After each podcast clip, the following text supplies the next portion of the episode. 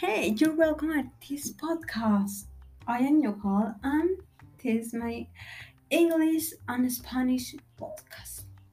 It's the best place when you try to speak Spanish and I try to speak English, okay? With a daily conversation, we talking about series, politics, countries, cultures, technologies, society, I don't know. I think that's a many topic that you can just try to speak. So I will try to speak English. I really, I think I had a the the problem correct. I would like to have a fluent English, but I think it's hard because it's hard to try to learn other language when to try to say the pronunciation, uh, the grammatic passage that is complicated, okay? And I think I say the many first right. Yes, probably it's my favorite word for now. For now. so, estoy hablando en inglés normalmente, pero claro que también lo hablo en español. Quiero practicar mi inglés y también quiero hacer que este podcast sea en español porque me sentiré tranquila hablando mi lengua materna y no otra lengua que trato de hacerlo. Espero que todos estén bien, bastante bien, diría alguien conocido. Pero bueno, la razón por la que decidí hacer este podcast es porque creo que todos anhelamos aprender otro idioma. Todos decimos, oh Dios, quiero aprender otro idioma. Sí, me ha pasado a mí. Veo mucha gente políglota y digo, por Dios, qué envidia. Créanme que soy de las personas que envidian a la gente políglota y a la gente que sabe matemáticas. Sí, esas son mis envidias. y probablemente no les importa, pero esas son. Bueno, I will start with a teleconversation when you introduce your, yourself when you're meeting other people. Yeah, a stranger probably.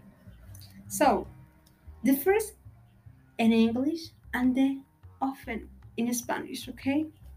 So, let's go. Hi. What's up? Hi. Everything's okay. How about you? Uh, another part um, what is your name? Oh, that's cool. I am Carla.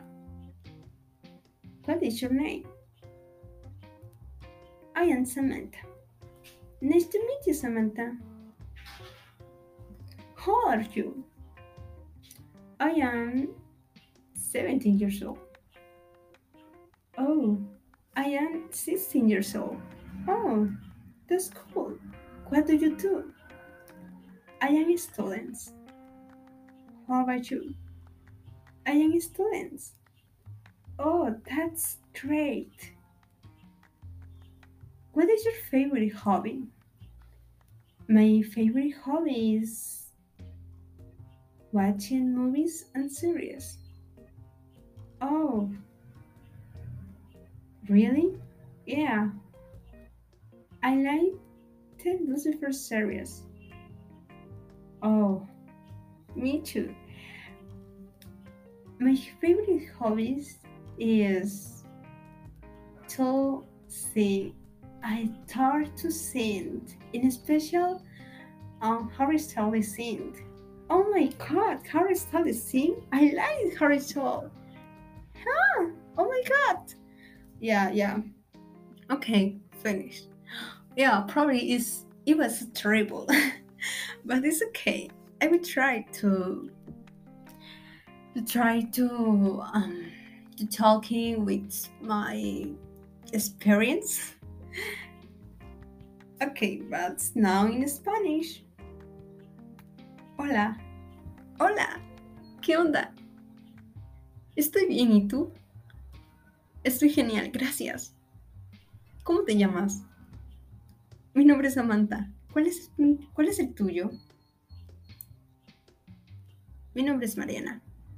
¡Wow! Un placer conocerte, Mariana. Un placer también. ¿Cuántos años tienes?